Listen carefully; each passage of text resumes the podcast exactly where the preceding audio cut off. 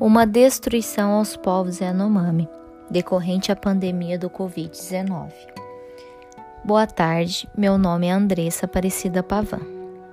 Há mais de 500 anos, a sociedade branca possui contato com as sociedades indígenas brasileiras, havendo uma drástica devastação acontecendo aos povos nativos localizados no território nacional.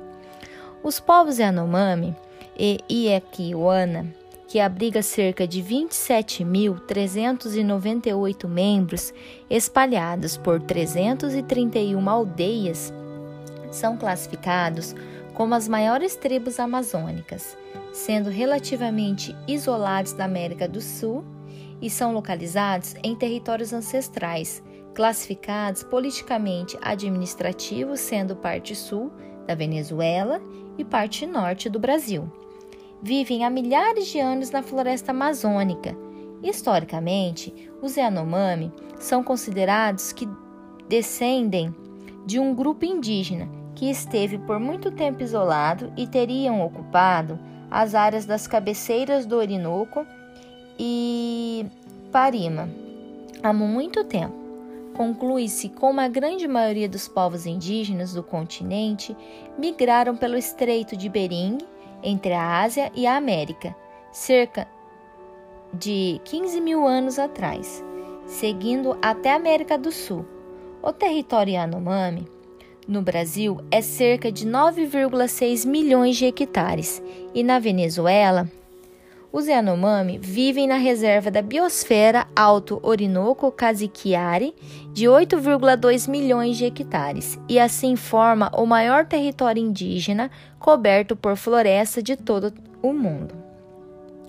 Inicialmente, os Yanomami tiveram contato com invasores na década de 1940, quando foi enviado pelo governo brasileiro equipes para delimitar a fronteira com a Venezuela.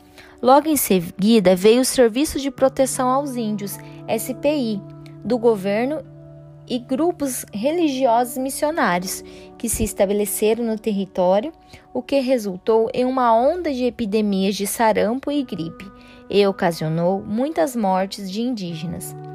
Na década de 70, o governo militar mandou construir uma estrada que cotava a Amazônia ao longo da fronteira norte e assim, sem aviso, os tratores andaram por toda a comunidade Yanomami e Opiquitere, o que resultou em mais mortes decorrentes às doenças trazidas pelos invasores. Na década de 80, cerca de 40 mil garimpeiros brasileiros invadiram as terras dos Yanomami, destruindo suas aldeias e os colocando em exposição a doenças nunca chegadas a eles, tirando suas vidas. Ainda há relatos que possuem é, Yanomami isolados, denominados como Mochiatetea, vivem na região do Yanomami, onde estão os garimpeiros ilegais. E atualmente, esses garimpeiros, eles trabalham ilegalmente nessa, na terra dos Yanomami é, e continuam transmitindo doenças mortais como a malária e poluindo os rios e as florestas com mercúrio.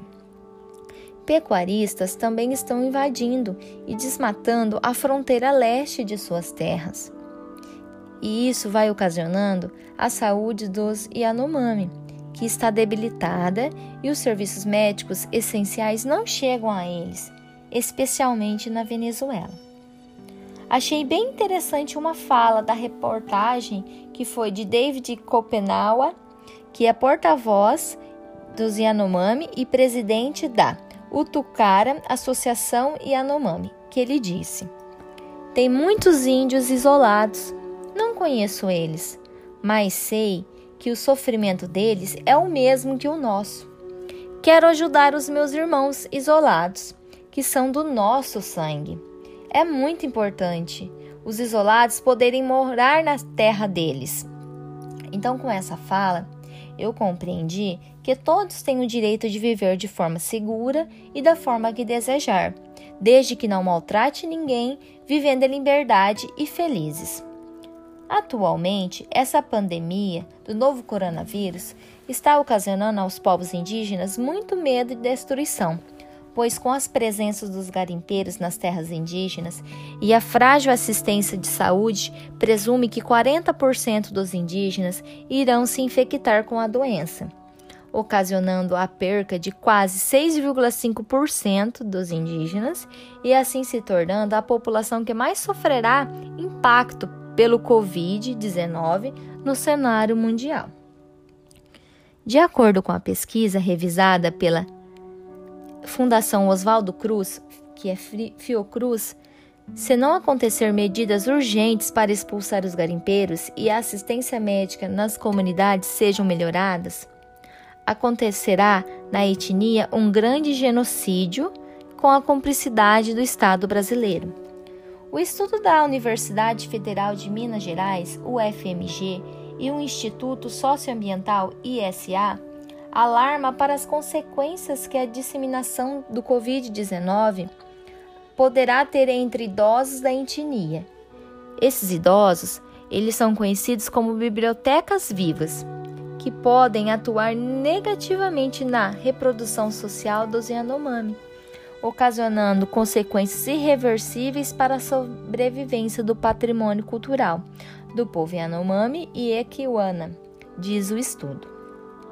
É considerado que os povos indígenas são mais susceptíveis ao contágio de doenças contagiosas do que comparado aos demais, por possuir alguns hábitos culturais, como compartilhar utensílios domésticos, como cuias, e viver em casas que agregam fam várias famílias, que daí vai facilitar né, o contágio, pois os garimpeiros circulam em todo o território, trazendo a doença e assim disseminando entre os indígenas.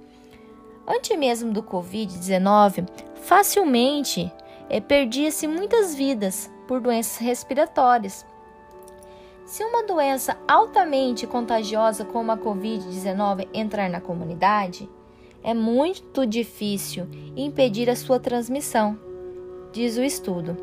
De acordo com a pesquisa, até a última segunda-feira, dia 1 do 6, havia 55 casos confirmados de Covid-19 Covid-19 entre os povos Yanomami e Equiwana.